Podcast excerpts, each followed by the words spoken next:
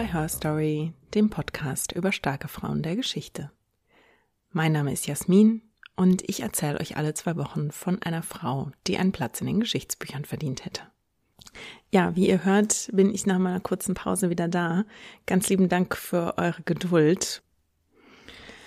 Und heute habe ich euch eine Frau mitgebracht, die versuchte, einen Diktator aus dem Weg zu räumen. Wenn ich Hitler-Attentäter sage, dann fallen euch bestimmt die Namen Georg Elser und Klaus Schenkgraf zu Stauffenberg und seine UnterstützerInnen ein. Die haben ja beide jeweils mit Bomben versucht, Hitler zu töten und sind nach dem Krieg, wie viele WiderständlerInnen, ja noch lange als vermeintliche VolksverräterInnen geschmäht worden.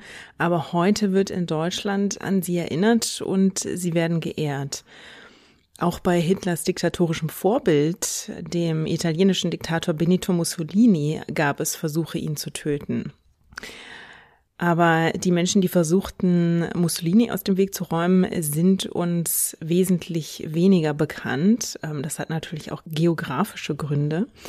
Also eines dieser Attentate wurde 1925 verübt und allein drei im Jahr 1926. Und eines von diesen vier Attentaten wurde von einer Frau verübt, nämlich von der Iren Violet Gibson. Sie zog 1926 einen Revolver und schoss auf Mussolini. Und sie war die einzige Attentäterin, die Mussolini auch tatsächlich verwundete.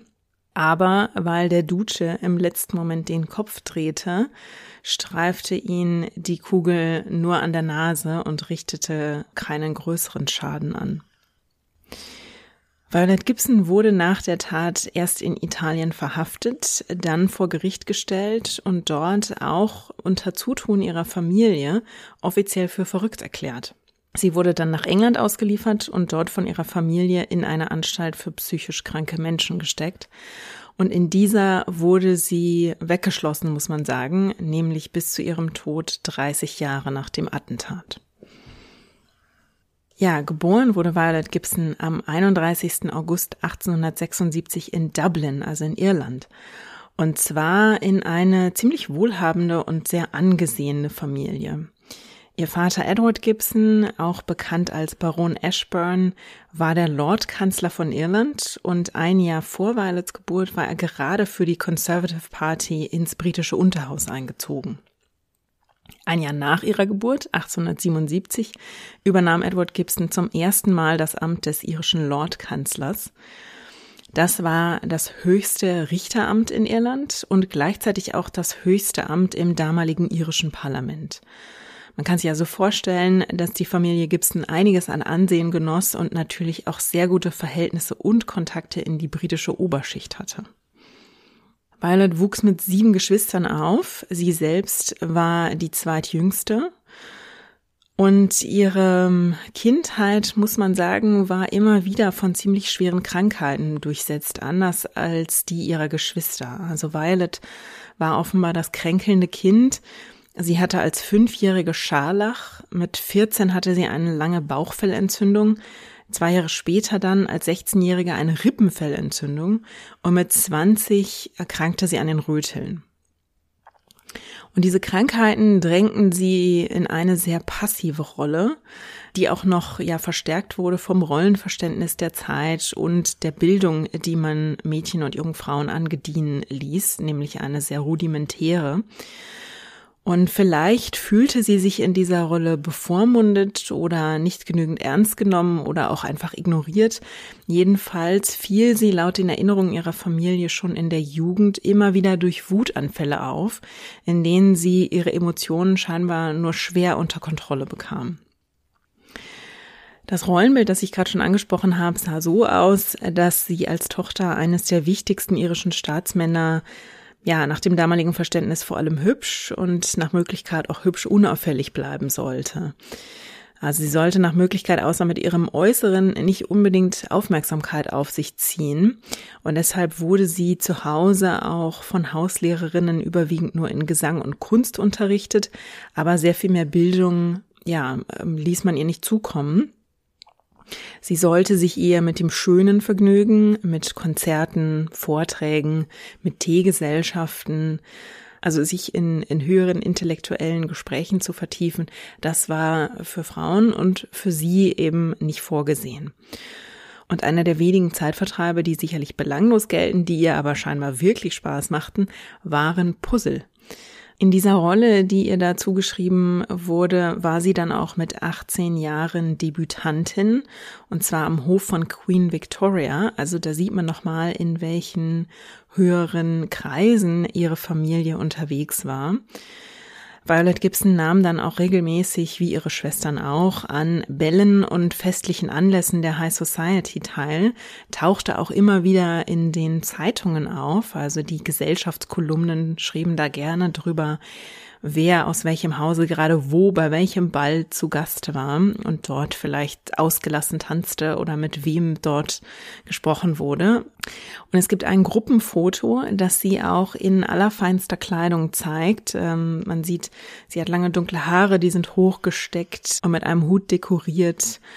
Und sie hat also eins dieser typischen äh, langen Kleider für diese Zeit an und nur wenige Schritte entfernt steht der spätere König George V.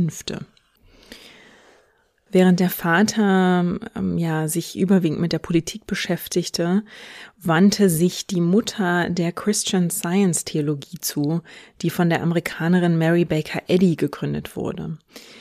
Und das war nun was, womit die junge Violet sich nicht so wirklich anfreunden konnte. Das kam ihr offenbar ein bisschen zu sehr wie eine Sekte vor. Sie hielt sich davon also fern. Das heißt aber nicht, dass sie Spiritualität kategorisch abgelehnt hätte. Sie fühlte sich nämlich stattdessen zur Theosophie hingezogen. Im Europa dieser Zeit gab es insgesamt eine Hinwendung zum Spirituellen und in London wurde in der Theosophical Society auch ähm, ja, da gingen zahlreiche Mitglieder der Upper Class ein und aus. Das war so ein Stück weit auch in. Und da ging Violet Gibson also zu dieser Zeit auch wirklich mit der Zeit sozusagen. Ihre spirituelle Reise war da aber noch nicht wirklich abgeschlossen, denn beeinflusst von ihrem älteren Bruder Willie, der schon 1890 zum Katholizismus übergetreten war, wechselte dann auch Violet Gibson 1902 den Glauben und wurde Katholikin. Sie war eigentlich als Protestantin erzogen worden und dieser Abfall vom protestantischen Glauben und der Übertritt zum katholischen Glauben, das war nun was, womit ihre Eltern sich wirklich nicht nur schwer taten, sondern das empfanden die beinahe als Verrat. Und es gab allerdings eine, ja, es wurde damit zweierlei Maß gemessen, denn ihr Bruder, der ja auch zum Katholizismus übergetreten war, der wurde in der Familie weiter geduldet. Man machte Konversationen. Die Eltern standen weiterhin mit ihm in Kontakt. Violet wurde allerdings mehr oder minder beinahe schon aus dem Haus gedrängt und stand dann plötzlich ohne Bleibe da, musste fortan allein leben und die Eltern zogen sich merklich von ihr zurück. Allerdings fiel sie trotzdem noch einigermaßen weich, denn sie bezog weiterhin ein Einkommen von ihrem Vater. Also das strich man ihr nicht. Sie konnte von diesem Einkommen, das ihr dazu ging, also ihren Lebensunterhalt bestreiten und sich also eine Unterkunft leisten. Und sie konnte mit diesem Einkommen auch reisen. Und sie hielt sich zum Beispiel häufiger am Genfer See auf, wo ihr Bruder Willy auch oft gastierte.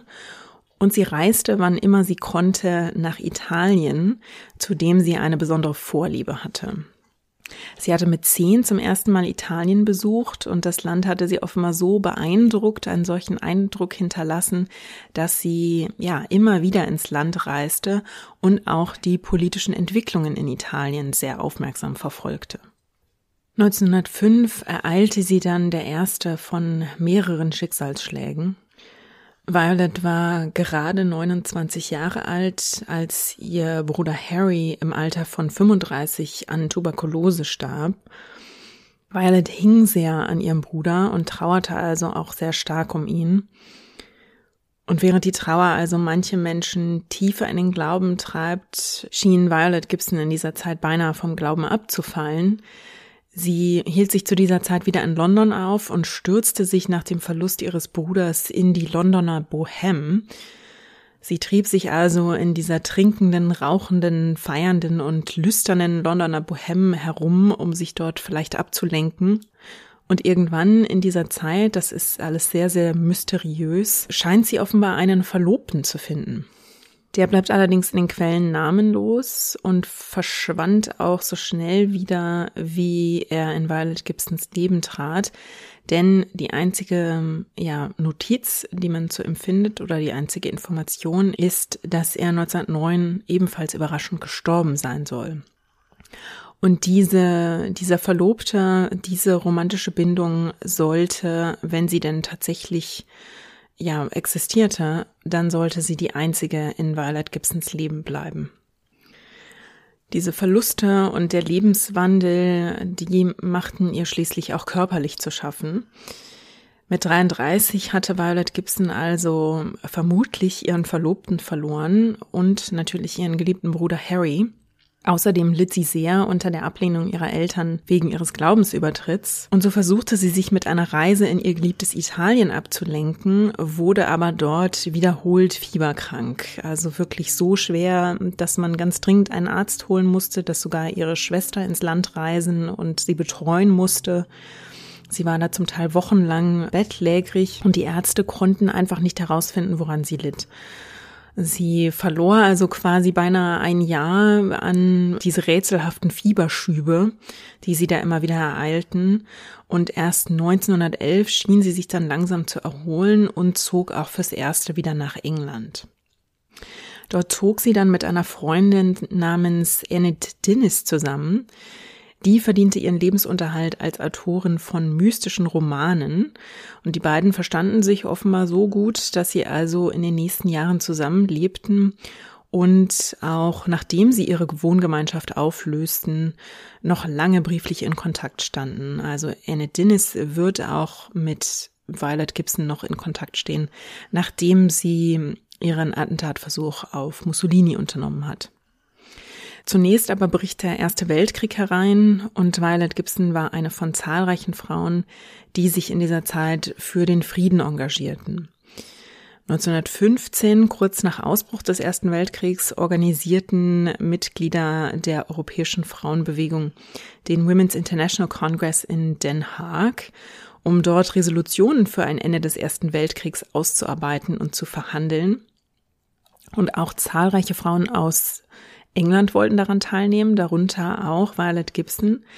Aber der damalige erste Lord der Admiralität, Winston Churchill, verstand es vorzüglich, die Ausreisemöglichkeiten für die britischen Teilnehmerinnen zu blockieren, so dass am Ende nur drei Engländerinnen am Kongress in Den Haag teilnehmen konnten. Und Violet Gibson war dann nicht darunter. Sie wurde stattdessen von einem neuen Schicksalsschlag heimgesucht, denn in dieser Zeit wurde sie mit einer seltenen Form von Brustkrebs diagnostiziert und musste sich einer Operation unterziehen, bei der ihr die linke Brust abgenommen wurde. Gibson stürzte sich danach regelrecht in die Arbeit. Sie unternahm eine Paris-Reise und arbeitete dort als Pazifistin und Friedensaktivistin. Allerdings musste sie sich zwei Jahre später schon wieder einer Operation unterziehen, diesmal wegen einer Blinddarm- und einer erneuten Bauchfellentzündung. Und auch das bleibt nicht der letzte Tiefschlag. 1922 folgt der Verlust ihres Bruders Viktor und diese Trauer um den Bruder stürzte Violet Gibson dann in eine nervöse Krise, so dass sie auf Anraten ihres Arztes für eine Woche in stationäre Behandlung in einer Klinik in Kensington ging. Nach ihrer Entlassung beobachtete ihre Freundin Annette Dennis, dass sie sich rätselhaft zu verhalten begann Dennis erklärte später, dass Gibson wirr zu reden begann und dass sie das Haus immer wieder geheimnisvoll verließ. Und eines Tages folgt ihr dann die Tochter der Haushälterin, um sicherzustellen oder um herauszufinden, wohin Gibson also ging und ob sie eventuell Hilfe brauchte oder beschützt werden musste. Stattdessen griff Gibson allerdings ihre Verfolgerin mit einem Messer an und wurde daraufhin dann im Oktober 1923 in eine Nervenheilanstalt gebracht. Ihre Freundin Dennis besuchte sie dort auch sehr häufig und berichtete später, dass Gibson sie immer wieder mit einer Frage konfrontiert habe, nämlich ob es nach christlichem Verständnis richtig sei, jemanden umzubringen. Wie genau sie zu dieser Frage kommt, warum diese Frage sie umtreibt, das bleibt im Verborgenen. Man weiß, dass Gibson sich in religiöse Literatur vergraben hatte und dass sie sich intensiv immer wieder mit ihrem Glauben beschäftigte. Und diese Frage, ob es nach christlichem Verständnis richtig sei, jemanden umzubringen, die scheint einen Hinweis darauf zu geben, dass Violet Gibson in dieser Zeit innerlich aus dem Gleichgewicht geraten ist. Im gleichen Jahr braute sich in Italien ein Sturm zusammen, denn Benito Mussolini griff nach der Macht im Land. Und man weiß, dass Violet Gibson die Entwicklung in Italien in der Zeitung sehr aufmerksam mitverfolgte. Sie hatte nun mal eine große Vorliebe für Italien und hielt sich sehr auf dem Laufenden. Und nach dem, was sie in den Zeitungen las, war sie erschüttert vom Aufstieg Mussolinis und seiner Faschismusbewegung. Nach einiger Zeit in der Nervenheilanstalt wurde Violet Gibson dann offenbar als kuriert genug angesehen, um entlassen zu werden. Sie heuerte daraufhin eine persönliche Krankenschwester namens Mary McGrath an und mit ihr zusammen verließ sie im November 1924 Kensington und reiste in ihr geliebtes Italien, nämlich nach Rom. Ob sie dort, ja, im Prinzip einfach nur Urlaub machen wollte oder ob sie schon mit einem Ziel, mit einem bestimmten Ziel dorthin reiste, das bleibt im Dunkeln. Man weiß, dass die beiden in einem Konventquartier bezogen und sich Violet Gibson einem recht strengen religiösen Alltag widmete. Sie betete viel und sie verbrachte unzählige Tage im Armenviertel Trastevere in Rom, vermutlich um dort Almosen zu verteilen. Eines Tages, nämlich am 27. Februar 1925, zog sie sich dann in ihr Zimmer zurück. Dort nahm sie einen Revolver aus ihren Sachen, hielt ihn sich an die Brust und drückte ab. Sie schaffte es dann noch, sich in ihr Bett zu schleppen und sich zuzudecken, bevor die Nonnen hereinstürzten. Hereinstürzt auch ihre Krankenschwester Mary McGrath, die sie völlig entsetzt fragt, was sie getan habe, und Violet Gibson antwortet, ich wollte Gott zu Ehren sterben. Ihr Versuch allerdings scheiterte, denn die Kugel ging an ihrem Herzen vorbei, prallte an einer Rippe ab und blieb schließlich in der Schulter stecken. Violet Gibsons Bruder Willie, der in Frankreich lebte, versuchte, seine Schwester zu überzeugen, nach England zurückzukehren. Die Familie informierte sich dort auch bereits, wie man Violet Gibson in eine Nervenheilanstalt bringen konnte. Und weil sie ahnte, was ihr in England blühte und dass ihre Familie gern die Kontrolle über sie übernehmen wollte, weigerte sie sich also nicht nur nach England zurückzukehren, sondern ging stattdessen freiwillig in ein Heim in Rom und dort blieb sie dann beinahe ein Jahr lang. Also nach einem Jahr Aufenthalt in dieser Anstalt kehrte sie ins Konvent zurück mit ihrer Krankenschwester und vertrieb sich dort zunächst die Zeit mit Tee trinken, mit ihren geliebten Puzzles, mit Büchern und mit Zeitung lesen und Spaziergängen. Aber relativ bald zeigte sie wieder ein eigenartiges Muster. Sie verschwand nämlich stundenlang allein und Mary McGrath, ihre Krankenschwester, begann sich also Sorgen zu machen, dass sich da etwas zusammenbraute. Niemand wusste so genau, wohin sie entschwand. Sie war immer sehr geheimnisvoll. Ähm, sie lehnte Begleitung ab und offenbar machte auch niemand mehr den Versuch, ihr zu folgen, um zu sehen, wohin sie ging. Im Nachhinein ließ sich nachvollziehen, dass sie an manchen dieser Tage einen Gerichtsprozess besuchte, nämlich den um den ermordeten Giacomo Matteotti.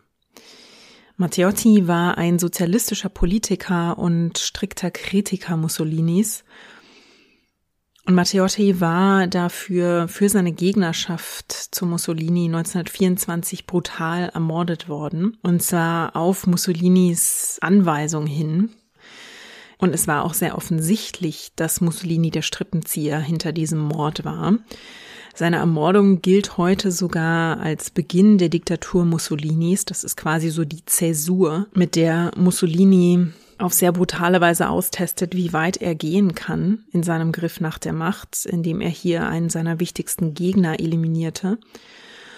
Und nun also zwei Jahre später, 1926, standen Matteottis Mörder in einer kleinen Stadt in, in den Abruzzen vor Gericht. Der Fall wurde absichtlich weit außerhalb von Rom verhandelt, um also in Rom nicht zu viel Aufsehen zu erregen. Und die ZuschauerInnen erinnerten sich später, dass auch Violet Gibson unter denen war, die den Prozess besuchten. In diese angespannte Lage einer Frau, die immer wieder von Schicksalsschlägen, von Verlusten, von Krankheiten heimgesucht wird, tritt nun erneut am 27. März 1926 eine Krise. Diesmal ist es Violet Gibsons Mutter, die stirbt. Gibson hatte gerade erst wieder Kontakt zu ihrer Mutter aufgenommen, sehr zaghaft nach all den Jahren, in denen sie von der Familie ja mehr oder minder fast verstoßen worden war wegen ihres Übertritts zum Katholizismus. Und nun hatte also gerade diese vorsichtige Annäherung begonnen. Man hatte sich erste Briefe hin und her geschrieben. Da erlitt die Mutter einen Schlaganfall und verstarb. Und dieser Tod ihrer Mutter muss äh, trotz der äh, wohl nicht so ganz einfachen Beziehung zur Mutter ein großer Schock für Gibson gewesen sein. Die Familie ist auch sofort besorgt um ihre Gesundheit. Ihr Bruder Willy reiste nach Italien und zeigte sich also sehr besorgt um den Zustand seiner Schwester nach dem Tod der gemeinsamen Mutter. Und zwar so besorgt, dass Willy einen Anwalt in Italien befragte, ob er seine Schwester in Italien zwangseinweisen könnte und sie dann nach England überstellen lassen könnte. Der Anwalt wies ihn allerdings ab und so musste Willy also unverrichteter Dinge wieder abreisen. Und es setzte dann allerdings ein Muster ein, denn Gibson zog sich in dieser Zeit spürbar von ihrer Umgebung zurück.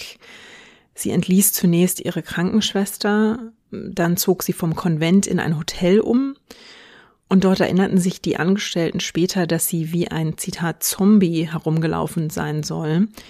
Sie habe weder auf Grüße reagiert, sie schien völlig in sich gekehrt und schien die Außenwelt also überhaupt nicht wahrzunehmen.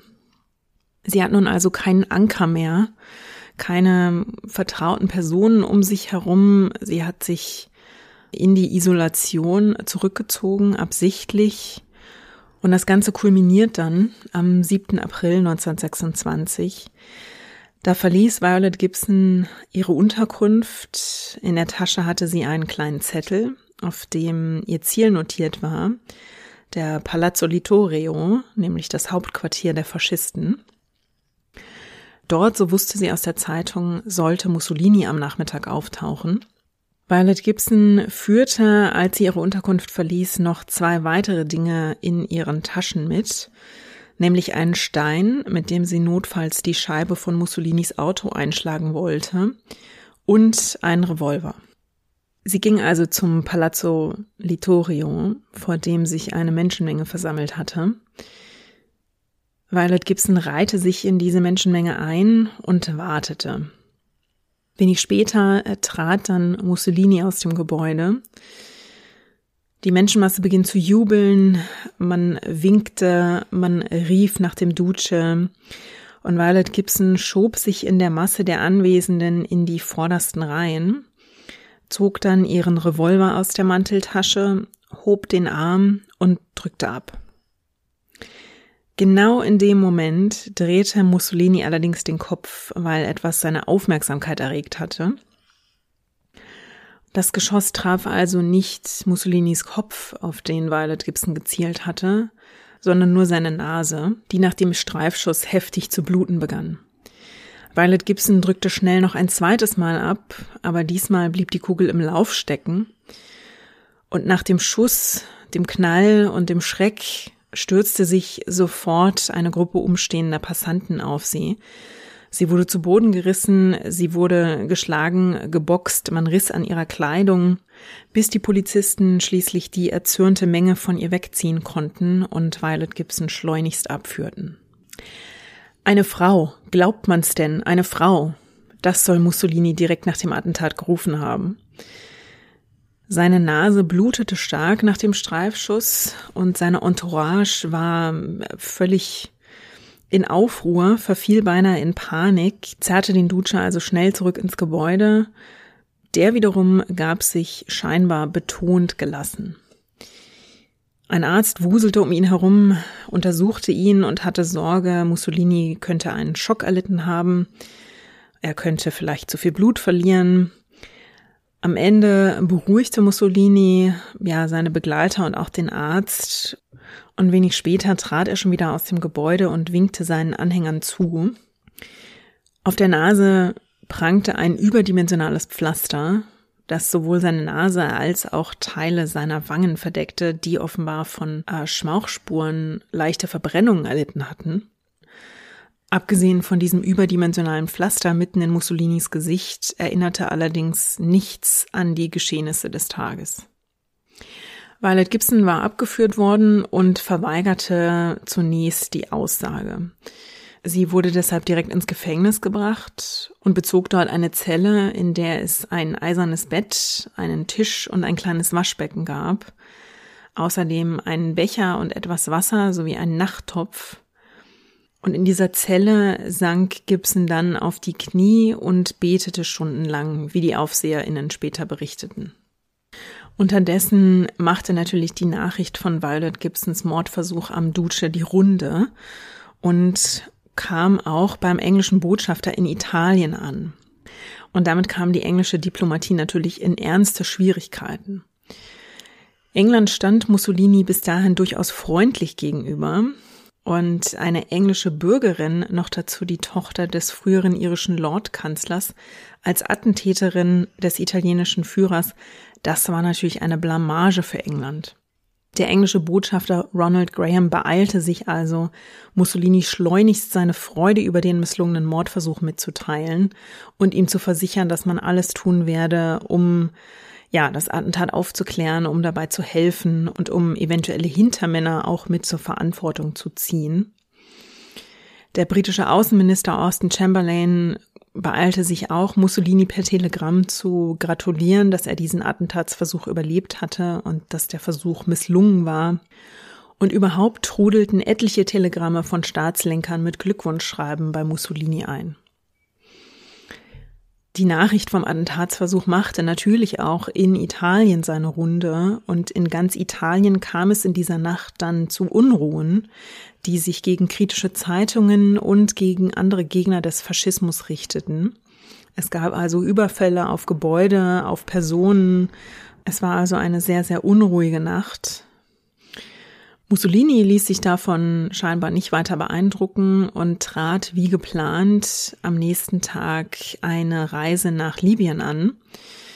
Nachdem er sein Boot bestiegen hatte und bevor es ablegte, rief er den versammelten Reportern allerdings noch zu, richtet England aus, dass ich noch nicht tot bin. Also er wusste mit seinem riesigen Pflaster im Gesicht, wie er aus diesem Ereignis noch ein Stück weit Kapital schlagen konnte. Er versuchte das ja ein Stück weit auch auszuschlachten zu seinem eigenen Nutzen. Unterdessen liefen die Ermittlungen an. Die hatte nämlich Chefermittler Epifanio Penetta übernommen. Der ließ nun Zeugen vernehmen und dabei erzählten mehrere Zeugen, neben Violet Gibson habe ein bärtiger Mann gestanden. Der stellt sich dann relativ schnell als harmloser Professor heraus, aber hier zeigt sich schon die große Frage, der Chefermittler Penetta nachgeht, nämlich ob Violet Gibson allein gehandelt hat oder ob sie KomplizInnen hatte. Penetta schickte außerdem Beamtinnen zum Hotel, in dem Violet Gibson gewohnt hatte, und zum Konvent, in das sie kurz vor dem Attentat zurückgekehrt war. Die dort vernommenen Schwestern beschrieben Violet als verschwiegen und ja ein Stück weit geheimnisvoll. Die Mutter Oberin berichtete, Violet sei Teil einer mysteriösen Unternehmung gewesen. Violet Gibson soll der Mutter Oberin erzählt haben, dass sie ja an einem mysteriösen Plan arbeite und dass diesen Plan vier Leute gut fänden, dass einer allerdings dagegen sei. Konkret sagt die Oberin, habe Violet Gibson zu ihr gesagt, Mir wurde eine große, sehr große Mission aufgetragen, von deren Ergebnis das Schicksal vieler geplagter Seelen abhängt. Die Mutter Oberin berichtet weiter, dass Violet Gibson jeden Tag das Konvent verlassen habe, um, Zitat, Freunde zu treffen. Und abends sei sie sehr erschöpft wiedergekommen, was sie allerdings in dieser Zeit getan hat, wo sie war und ob sie tatsächlich jemanden getroffen hat, das wurde nie geklärt. Bei der Durchsuchung ihres Zimmers im Konvent fanden die Beamtinnen außerdem antifaschistische Zeitungen, in denen Mussolinis Auftritte markiert worden waren. Sie fanden außerdem Briefe, einige religiöse Objekte, den Reisepass von Violet Gibson und eine Box mit Munition. Kugeln aus Gibsons Revolver waren zur Untersuchung in ein Labor geschickt worden, weil man herausfinden wollte, ob diese Kugeln vergiftet worden waren. Das Ergebnis war dann übrigens negativ. Und Panetta schreibt nach diesen ersten Untersuchungsergebnissen einen ersten Report, in dem er zu dem Schluss kommt, dass Violet Gibson fanatisch, neurotisch und exzentrisch sei, aber vermutlich nicht allein gehandelt habe. Das schien er auf die Aussage der Mutter Oberin zu stützen. Beweise dafür waren allerdings ziemlich rar. Und die Einschätzung des Chefermittlers war auch problematisch für die italienischen Behörden. Denn wenn Violet Gibson Teil einer Verschwörung gewesen war und man die MitverschwörerInnen nicht fand, dann warf das ein ziemlich schlechtes Licht auf die italienischen Behörden. Und wenn es nun eines gab, was der italienische Staat um den vermeintlich starken Mann Mussolini nicht wollte, dann war es schwach oder erfolglos zu erscheinen. Es entstand also auch zwischen den ermittelnden Behörden und dem zuständigen Innenminister, dem der Chefermittler seinen Bericht vorlegte, ein, ja, ein gewisser Zwiespalt, denn das Innenministerium hatte ein großes Interesse daran, Violet Gibson als wahnsinnige Einzeltäterin erscheinen zu lassen. Und das wird ihr am Ende, ja, das Leben retten, aber zu einem hohen Preis. Während die Ermittlungen in ihrem Umfeld laufen und die Beamtinnen also nach ja nach Beweisen, nach weiteren Zeuginnen suchen, wurde Violet Gibson einem Arzt vorgeführt. Der sollte sowohl ihre physische als auch ihre psychische Gesundheit untersuchen. Als er sie allerdings nach ihrer mentalen Gesundheit fragte, trat Violet Gibson ihm mit eisigem Schweigen entgegen. So blieb am Ende nur die physische Untersuchung, und dieser Arzt notierte also all ihre Operationsnarben und auch die Schusswunde vom gescheiterten Selbstmordversuch. Über ihre mentale Gesundheit kam er allerdings zu keinem Schluss. Allerdings lässt sich Violet Gibson kurz danach zu einer Aussage gegenüber dem obersten Staatsanwalt Italiens bewegen. Dem sagt sie nämlich, sie habe auf Mussolini geschossen, um Gott zu ehren denn Gott habe in solchen Angelegenheiten eine klare Nachricht. Welche Nachricht das sei, das führte sie allerdings nicht weiter aus. Sie sagte nur, Gott habe ihr einen Engel zur Seite gestellt, damit sie besser zielen konnte. Und sie gab in dieser Aussage zu Protokoll, dass sie von den weisesten Männern beraten worden sei, die nun aber tot seien. Sie behauptet in dieser Aussage allerdings auch, sie habe eine Gabe, mit den Toten zu kommunizieren und ihr Raum im Konvent sei ein Treffpunkt für spirituell Auserwählte. Und diese spirituell Auserwählten seien ihre KomplizInnen. Diese Aussage von Gibson schien die These zu stützen, dass sie nicht bei klarem Verstand sei. Diesen Erzählstrang verfolgte sehr schnell und sehr eilig auch ihre Familie. Ihr Bruder Willie gab den Journalisten mehrere Interviews, in denen er immer wieder erklärte, Violet sei schon ihr Leben lang krank gewesen, sie sei wiederholt sehr depressiv und nervös gewesen. Und die Familie wurde in diesen ersten Interviews und Wortmeldungen nicht müde, immer und immer wieder zu erwähnen, dass der Tod ihres Bruders Victor sie in eine Krise gestürzt habe, von der sie sich nicht mehr erholt habe. Die Familie schickte dann Gibsons jüngere Schwester Constance nach Rom. Dort will Constance versuchen, mit den Behörden schnell zu einer Art Einigung zu kommen. Man hofft darauf, also die Familie hofft darauf, dass die Behörden schnell zu der Erkenntnis kämen, Violet sei nicht bei Sinnen. Und die Hoffnung ist, dass sie daraufhin in die Obhut ihrer Familie entlassen werden würde. Das Problem ist allerdings, dass Chefermittler Penetta noch an der These festhält, dass Violet Gibson nicht allein gehandelt habe. Er glaubte nämlich, dass Gibson den Behörden nur etwas vorspiele und tatsächlich Teil einer kriminellen Verschwörung sei. Damit bestand die Möglichkeit, dass Violet Gibson am Ende sogar angeklagt werden würde für ihre Tat. Deswegen sah sich die Familie also gezwungen, einen der besten Strafverteidiger im Land anzuheuern. Und mit dem kommt man schnell überein, dass man auf eine Lösung hinarbeiten muss, nämlich Violet Gibson muss als verrückt eingestuft werden. Und die Familie will sie dann zurück nach England mitnehmen und sie dort lebenslang in einer Anstalt unterbringen. Was ihnen dabei half, war die Tatsache, dass zwischen Italien und England zu dieser Zeit recht gute diplomatische Verbindungen bestanden. Mussolini hatte seinen ersten Amtsbesuch als Staatsoberhaupt Italiens in England absolviert und wurde damals vom britischen Premierminister und vom König empfangen. England gab sich in diesen 20er Jahren einer zum Teil willentlichen Fehleinschätzung des Duces und des faschistischen Italiens hin. Im britischen Imperium fürchtete man nämlich den Erfolg der Bolschewisten in Russland. Italien hatte zeitweise eine sehr starke Arbeiterbewegung, in der Kommunismus und auch Anarchismus eine bedeutende und wachsende Rolle spielten. Und in Europa und auch gerade aus britischer Sicht fürchtete man nichts mehr als eine erfolgreiche Ausbreitung der bolschewistischen Ideen, die eine Machtverteilung auf einfache Arbeiter vorsah, was natürlich mit dem britischen Klassensystem überhaupt nicht zusammenging. Man wollte also diesen Flächenbrand des Bolschewismus, des Kommunismus, den wollte man eindämmen und als in Italien dann also ein junger Mann namens Mussolini mit seinen Schwarzhemden und seiner faschistischen Bewegung mehr und mehr an Einfluss gewann, wurde das in England zunächst sehr wohlwollend betrachtet. Sogar Winston Churchill, der Bolschewismus und Leninismus zeitlebens als große Gefahr einstufte, der verstieg sich 1927 zu der Aussage, Mussolini sei der größte lebende Gesetzgeber.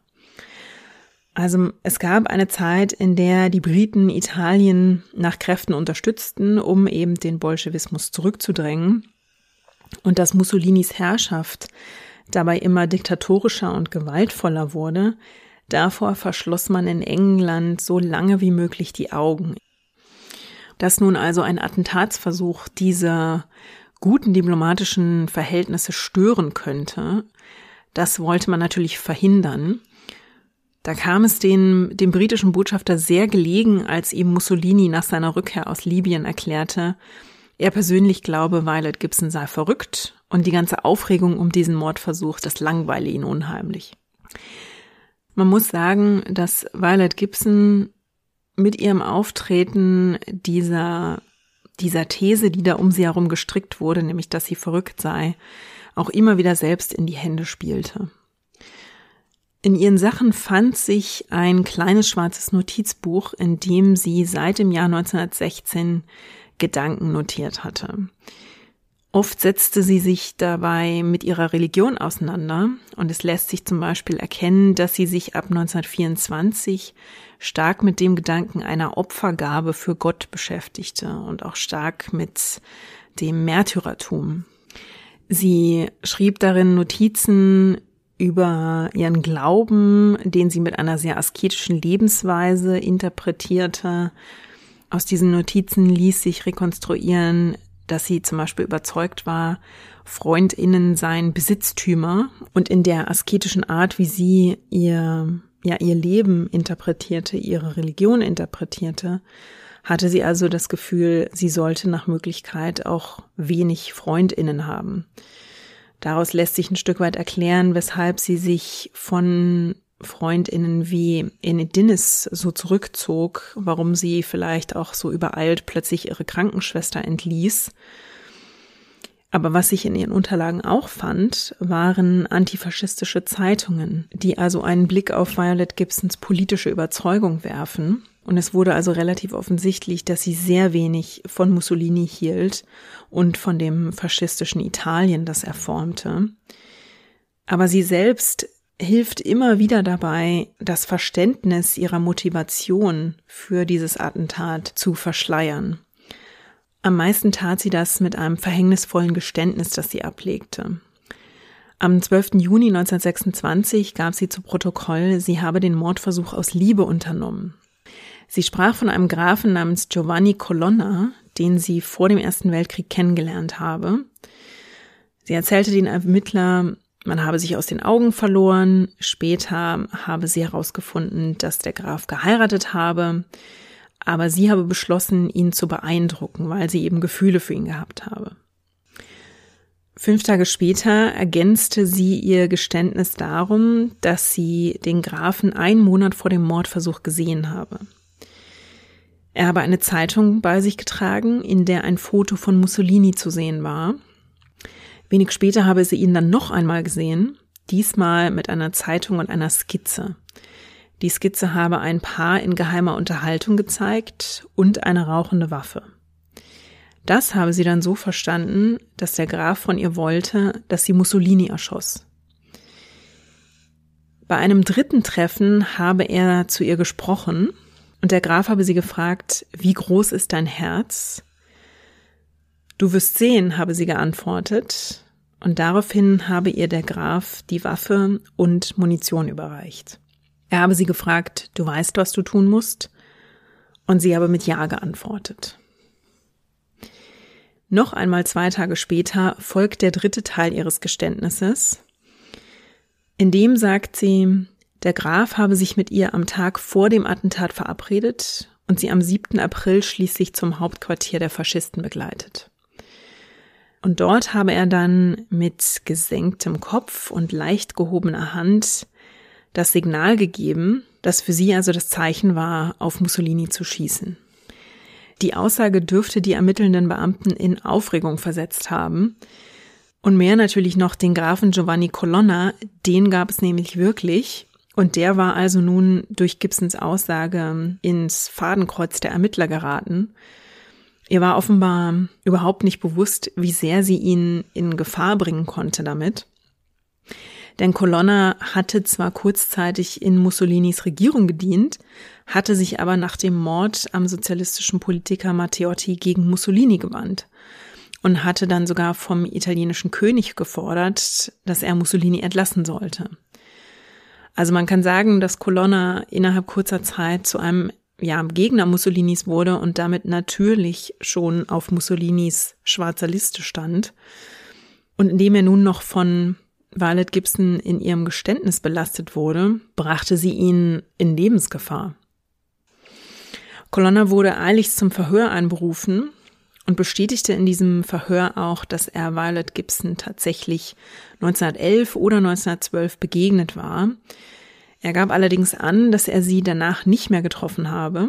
Und sein Glück war, ausgerechnet, dass er auf der Feindesliste von Mussolini gelandet war. Denn Mussolinis Schergen hatten ihn seit Wochen bereits überwacht. Und in den Tagen vor dem Attentat war ihnen nichts Besonderes aufgefallen. Sie hatten ihn jedenfalls nicht ein einziges Mal in Begleitung oder bei einem Treffen mit Violet Gibson gesehen. Wenig später wurde dann auch klar, dass Violet Gibsons Geständnis erlogen war, denn sie schrieb einen Brief an ihre Freundin Annette Dinnis. Und diese Korrespondenz, die sie aus dem Gefängnis schrieb, die wurden natürlich von den Behörden abgefangen und gelesen. Deshalb weiß man auch, was in diesem Brief stand. Sie schrieb nämlich, ich verstehe nicht, warum manche Menschen ein Problem damit haben, ihren Ruf zu verlieren. Für mich ist es die reinste Freude und ich empfinde boshafte Freude dabei, dick aufzutragen. Mein Ruf wird jeden Tag schwärzer. Es ist wie ein neues Kleid anzuprobieren und ich genieße es wirklich sehr. Also welcher, man möchte schon fast sagen, welcher Teufel sie da geritten hat, solche Geständnisse zu fabulieren und dann auch noch zu Protokoll zu geben, mit denen sie nicht nur sich selbst, sondern natürlich auch andere Menschen in Gefahr bringt, Sie erfasste offenbar nicht, wie sehr sie damit den Grafen in Gefahr brachte, aber natürlich auch sich selbst. Mit einem solchen Geständnis, ob nun erlogen oder nicht, lief sie im faschistischen Italien natürlich Gefahr, vor ein Gericht gestellt zu werden. Und wer würde ihr dann glauben, wenn sie ihr Geständnis widerrief? Also ganz offenbar durchdachte Violet Gibson ihre Taten hier nicht besonders gut. Und offenbar gab es hier auch keine intensive Beratung durch ihren Anwalt, den die Familie ja engagiert hatte. Denn ihr Anwalt hätte sie von diesem Geständnis natürlich abhalten müssen. Wenige Tage nach ihrem Geständnis gab es einen Vorfall im Gefängnis, der erneut einen Blick, ja, ein Stück weit auf Violet Gibsons Psyche, aber vor allem auch auf ihre politische Abneigung gegen Mussolini warf. Und zwar auf sehr krasse Art und Weise. Gibson durfte im Gefängnis an der Freizeitgestaltung teilnehmen. Und an diesem Tag war sie beim Blumenpressen. Dafür durften die Inhaftierten auch mit einem kleinen Hammer hantieren. Und als ihr eine Mitgefangene einen Zettel unter die Nase hielt, auf den sie Viva Mussolini gekritzelt hatte, griff Violet Gibson nach besagtem Hammer und griff mit diesem Hammer die Mitgefangene an. Sie musste dann von den AufseherInnen gewaltsam von dieser Mitgefangenen getrennt werden. Und zu ihrer Verteidigung sagte Violet Gibson nach diesem Angriff, es ist gegen den Willen Gottes, dass Mussolini weiterhin existiert. Die ermittelnden Behörden schienen sich weniger für diesen, für diesen Satz zu interessieren, der ja einen Blick auf ihre politischen Überzeugungen gibt, sondern nahmen den Angriff ja als einen Beweis für ihre labile Psyche. Violet Gibson wurde nach dem Angriff in eine Anstalt verlegt, wo man sie einer psychiatrischen Untersuchung unterzog, nämlich 20 Tage lang. Und dort wurde alles untersucht. Also es gibt umfangreiche Notizen. Man machte Notizen zu ihrer Intelligenz. Man notierte, dass sie belesen war in Philosophie, dass ihr kritisches Denken allerdings zu wünschen übrig lasse und zu eindimensional sei. Man notierte, dass sie im Rechnen nicht besonders gut sei, dass sie einen zurückgezogenen Charakter habe, anderen misstraue, dass sie sich gern von anderen isoliere und dass sie den Rat Außenstehender gerne in den Wind schlage. Sie spreche wiederholt davon, dass sie auserkoren sei, große Dinge auszuführen, und sie zeige keine Reue weder für den Mordversuch an Mussolini noch für den Angriff auf ihre Mitgefangene. Am 3. August 1926 präsentierten die Ärzte dann einen 36-seitigen Report, in dem sie Violet Gibson Fanatismus, Megalomanie und chronische Paranoia bescheinigten und tatsächlich empfahlen, sie lebenslang in eine Anstalt einzuweisen. Teile des Reports wurden am nächsten Tag in der Presse veröffentlicht, wo halb Italien und England die Ergebnisse nachlesen konnten. Der Gibson-Familie war das natürlich außerordentlich peinlich. Wie allerdings Violet Gibson sich dabei fühlte, das fragte sie niemand. Auch mit diesem Report war ihre medizinische Erniedrigung noch nicht vorbei. Als nächstes schickte man Violet Gibson zu einem Gynäkologen. Der sollte der Frage nachgehen, ob sie sexuell gestört und deswegen auch psychisch gestört sei. Den Psychiatern kam es nämlich seltsam vor, dass Gibson keine Kinder hatte und offenbar kein Interesse an Ehe oder Mutterschaft hatte. Der untersuchende Gynäkologe musste in seinem Report dann allerdings feststellen, dass Gibson keine Auffälligkeiten zeigte. Und diese Parallele, die man damals gerne zog, dass hysterische Frauen ja auch irgendwie sexuell gestört seien und das sich wiederum auf ihre Psyche auswirkte, diese Verbindung konnte man im Fall von Violet Gibson nicht ziehen. Die Lage in Italien wird in dieser Zeit allerdings nicht ruhiger. Denn im September 1926 gab es einen erneuten Mordanschlag auf Mussolini. Der scheiterte ebenfalls. Und als Gibson davon erfuhr, bedauerte sie gegenüber einer Krankenschwester, dass der Attentäter gescheitert war. Die Krankenschwester gab diese Informationen dann an die Behörden weiter, die daraufhin Violet Gibsons Freiheiten einschränkten. Sie durfte nicht mehr in den Garten der Anstalt und noch schlimmer, sie durfte die Messe nicht mehr besuchen. Sie wurde bald darauf ins Gefängnis zurückverlegt und dort musste sie sich dann eine Zelle mit einer Mitgefangenen teilen. Eine Toilette gab es nicht, sondern einen Nachttopf, den beide Mitgefangenen in dieser Zelle gemeinsam benutzen mussten. Und nach einige Wochen gab es erneut einen gewaltsamen Vorfall. Violet Gibson warf erst den vollen Nachttopf auf den Boden, Dann schlug sie der Aufseherin einen Wasserkrug über den Kopf. Dann Ende Oktober gab es einen dritten Mordanschlag auf Mussolini, den dritten innerhalb nur eines Jahres. Diesmal war es ein 15-jähriger Junge, der auf Mussolini schoss. Auch sein Schuss verfehlte Mussolini und der Junge wurde noch an Ort und Stelle von den Massen gelyncht. Weil das der dritte Mordanschlag innerhalb eines Jahres war, gab es natürlich Menschen, die glaubten, dass diese Mordanschläge zusammenhingen. Beweise dafür wurden allerdings nie gefunden. Und für Mussolini waren die Anschläge unterdessen ein Vorteil, denn er entkam jedes Mal vollkommen oder weitgehend unverletzt. Und nach den Anschlägen im November nutzte er diese Gunst der Stunde, um ein Notfallgesetz zur Verteidigung des Staats zu erlassen, mit dem er sich zum Beispiel die sofortige Schließung von Zeitungen sicherte. Er konnte KritikerInnen exilieren, er konnte Reisepässe einziehen, die Mitgliedschaft der Kommunistischen Partei wurde mit diesem Notfallgesetz unter Strafe gestellt und die Todesstrafe, die eigentlich schon abgeschafft worden war, wurde wieder eingeführt. Man kann also eigentlich sagen, dass auf tragische Weise Gibsons Mordanschlag und die übrigen gescheiterten Attentate dazu beitrugen, Mussolinis Machtstellung zu sichern. Umso fieberhafter arbeiteten Gibsons Familie und auch die englischen Behörden im Hintergrund daran, sie für verrückt erklären zu lassen und ihr die nun drohende Todesstrafe zu ersparen. Der britische Botschafter Graham handelte einen Deal mit Mussolini aus, Gibson würde vor Gericht tatsächlich für verrückt erklärt werden und damit also der Todesstrafe entgehen. Sie würde des Landes verwiesen werden und die Gibson-Familie sicherte zu, sie auf Lebzeiten in einer Anstalt unterzubringen. Am 6. Mai 1927 wurde sie vor Gericht gestellt. Gibson war auf Anraten ihres Anwalts nicht anwesend und ihr Anwalt präsentierte Violet Gibson vor dem Gericht als verwirrte und psychisch kranke Frau, die nicht wusste, was sie tat. Seine Verteidigungslinie war eine, die ja auch dem Diktator schmeicheln musste, denn ihr Anwalt argumentierte entlang der Linie, welche Person, die bei klarem Verstand sei, käme auf die Idee, den Duce töten zu wollen. Dass Gibson beim Prozess nicht anwesend war, sollte sie vermutlich davon abhalten, dagegen zu protestieren, dass man sie hier öffentlich für verrückt erklärte. Und sie sollte auch nicht Wind von dem Deal bekommen, dass sie nach England zurückgebracht und dort in eine Anstalt gesteckt werden sollte.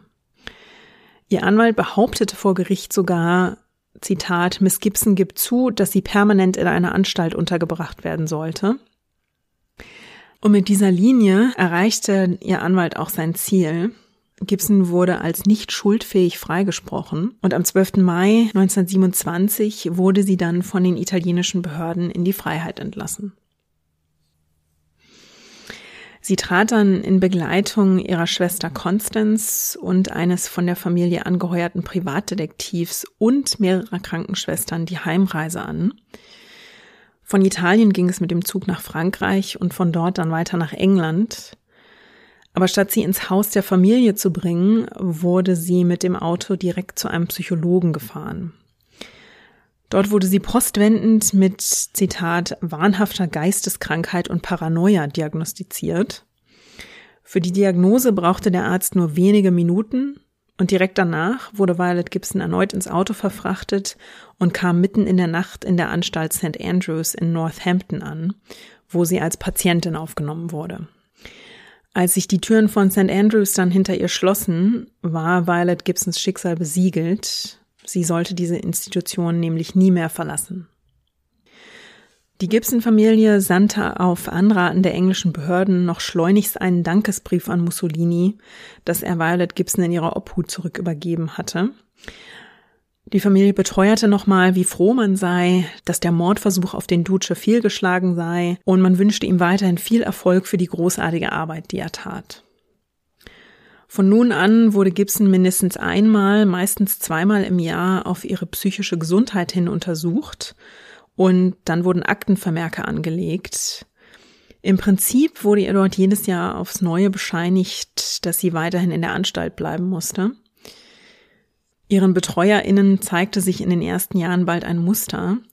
Denn Violet Gibson hatte immer wieder Anfälle, in denen sie zum Beispiel den Teufel in ihrem Zimmer sah. Sie wurde dann panisch und musste mit Medikamenten ruhig gestellt werden. Und diese Anfälle traten meist im April auf, also genau in dem Monat ihres Anschlags auf Mussolini. In den Akten wurden die Vorfälle zwar vermerkt, aber die behandelnden Ärzte zogen offenbar keine Parallelen, dass diese Anfälle etwas mit dem Jahrestag des gescheiterten Attentats zu tun haben könnten. Violet Gibson schrieb in dieser Zeit immer wieder Briefe, zum Beispiel an ihre Freundin Annette Dennis. Und dort lässt sich nachlesen, wie sich ihr Blick auf ihre Situation und ihre Hoffnung auf ein Leben in Freiheit wirklich immer weiter verdüsterte. Also sie hatte noch nicht verstanden, dass sie ein Leben lang in St. Andrews bleiben sollte. Denn sie schrieb zum Beispiel ihrer Freundin, ich habe das Gefühl, dass ich keine Freunde habe. Ich weiß nicht, ob es noch jemanden gibt, der mich liebt. Hilf mir, meine Situation zu verstehen. Noch tragischer an diesen Briefen ist allerdings, dass viele davon im Original in ihrer Akte abgeheftet wurden. Das heißt also, dass sie vom Personal nie abgeschickt wurden und ihre Adressatinnen also nie erreichten. Langsam aber sicher verstand Violet Gibson schließlich, dass sie der Situation nicht mehr entfliehen konnte und als dieses Verständnis einsetzte, zog sie sich immer weiter von ihrer Umwelt zurück. Sie weigerte sich, ihre Schwester Constance zu Besuch zu empfangen, und sie verbrachte mehr und mehr Zeit im Garten von St. Andrews und begann dort, die Vögel zu füttern. Das war eine Beschäftigung, der sie monatelang nachging, und sie wartete wirklich geduldig, bis die Vögel nach Monaten schließlich sogar auf ihre Hand landeten und ihr dann aus der Hand fraßen. Und 1935 entstand dabei ein Foto von Violet Gibson. Es zeigt sie von der Seite. Zu ihren Füßen picken Vögel eifrig die Körner aus dem Gras, die sie ihnen hingeworfen hat. Sie trägt einen langen dunklen Mantel. Die grauen Haare scheinen zu einem Bob geschnitten zu sein. Ihr rechter Arm ist ausgestreckt und zwei oder drei Vögel sind auf ihrer Hand gelandet und fressen ihr aus der Hand. Ihr Gesicht sehen wir allerdings nicht. Also Violet Gibson bleibt auf diesem Foto im Verborgenen. Und wenn man sich das Foto so anschaut, was man von ihr sieht, das Foto scheint wirklich ein Ausdruck großer Einsamkeit zu sein. Und während Violet Gibsons Welt in St. Andrews langsam bröckelt, zerbricht um sie herum die europäische Welt. Denn bald verbündet sich Mussolini mit Hitler und 1939 beginnt mit Hitlers Überfall auf Polen natürlich der Zweite Weltkrieg. England wurde dann von deutschen Fliegern bombardiert und 1941 schlägt eine Bombe auch auf dem manikürten Rasen vor St. Andrews ein. Ihre Schwester Constance schrieb 1941 dann einen sehr interessanten Satz an einen der Ärzte in St. Andrews. Sie schrieb darin, wie die Dinge heute stehen, wäre es für Mussolini besser gewesen, wenn Violets Versuch erfolgreich gewesen wäre. In dieser Zeit wandelte sich der Blick Englands auf Mussolini sehr extrem, aber in der Öffentlichkeit war Violet Gibson schon längst vergessen. Währenddessen verschlechterte sich ihre Gesundheit zunehmend. Mit mittlerweile über 60 Jahren stellte sie einen Antrag, aus St. Andrews entlassen und in ein katholisches Heim überstellt zu werden. Sie hoffte, dass sie dort von den katholischen Schwestern gepflegt werden würde. Und obwohl die zuständigen Behörden mit diesem Antrag sogar liebäugelten und ihm aufgeschlossen waren, war es letztlich St. Andrews, das verhinderte, dass sie verlegt wurde. Aus Aktenvermerken wissen wir, dass ähm, Violet Gibson in ihrer Zeit in St. Andrews weiterhin eifrige Zeitungsleserin war und dass sie zum Beispiel die politischen Entwicklungen im irischen Kampf um die Unabhängigkeit von England intensiv und aufmerksam verfolgte. Vielleicht gilt das auch für die Entwicklungen in Italien, das ist weniger klar, aber vielleicht las sie dann, dass Mussolini im April 1945 beinahe 20 Jahre nach ihrem missglückten Mordanschlag schließlich doch noch ermordet wurde, und zwar von seinen eigenen Landsleuten. Gemeinsam mit seiner Geliebten wurde Mussolini von italienischen Partisanen erschossen, aber ob sie das erfahren hat und wie sie darüber dachte, dazu haben sich leider keine Belege erhalten. Nach dem Ende des Zweiten Weltkriegs in den 50er Jahren geriet Violet Gibsons Familie unterdessen in immer stärkere Geldnot, denn nach beinahe 25 Jahren in St. Andrews hatten die Gebühren für Gibsons Unterbringung dort ihr Erbe weitgehend aufgefressen. Um Kosten zu sparen, verlegte man sie dann von einem Privatzimmer in die Gruppenunterkunft und Gibsons Welt schrumpfte also noch einmal zusammen. Das letzte Stückchen Privatsphäre wurde ihr genommen. Sie aß bald immer weniger und wurde schwächer. Die Institution riet ihrer Schwester Constance schließlich, sie möglichst bald zu besuchen. Es gab dann noch eine Art späte Versöhnung, in der die beiden Schwestern offenbar so ein bisschen ihren Frieden miteinander machten. Und nach beinahe 30 Jahren in der Anstalt St. Andrews starb Violet Gibson dann am 2. Mai 1956, schließlich im Alter von 79 Jahren. Violet Gibson mag im Laufe ihres Lebens nicht immer psychisch gesund gewesen sein, aber als sie 1926 ihren Revolver auf Benito Mussolini richtete, folgte Violet Gibson einer wie auch immer gearteten Überzeugung, Italien müsse von Mussolini befreit werden. Und wenn man bedenkt, dass Mussolini bis zum Ende seiner Diktatur für drei Millionen Tote verantwortlich sein würde und dass er ein Vorbild für Adolf Hitler war, dann ist man versucht zu sagen, dass Violet Gibsons Einschätzung, die sie zu dieser Tat am 7. April 1926 führte, vielleicht doch einem sehr gesunden Menschenverstand folgte. Und mit dieser Überlegung lasse ich euch jetzt am Ende dieser Episode allein. Vielen lieben Dank fürs Zuhören. Wenn ihr Gedanken zur Episode oder zu Violet Gibson habt, könnt ihr mir gern natürlich wie immer eine E-Mail schreiben oder euch über Social Media bei mir melden. Ihr erreicht mich unter feedback at herstorypod.de oder auf Twitter und Instagram unter dem Handle at herstory-pod. Und wenn euch die Folge und der Podcast gefallen und ihr Herstory auf Steady unterstützen möchtet, könnt ihr das unter steady.de slash herstory tun. Oder ihr könnt natürlich auch eine Sternchenbewertung und vielleicht eine Review auf einer Podcast-Plattform eurer Wahl hinterlassen. Ich sage danke, dass ihr etwas länger auf die neueste Folge gewartet habt. Danke, dass ihr wieder zugehört habt. Wir hören uns wieder in zwei Wochen, dann mit einer neuen spannenden Biografie. Und bis dahin, Lasst es euch gut gehen.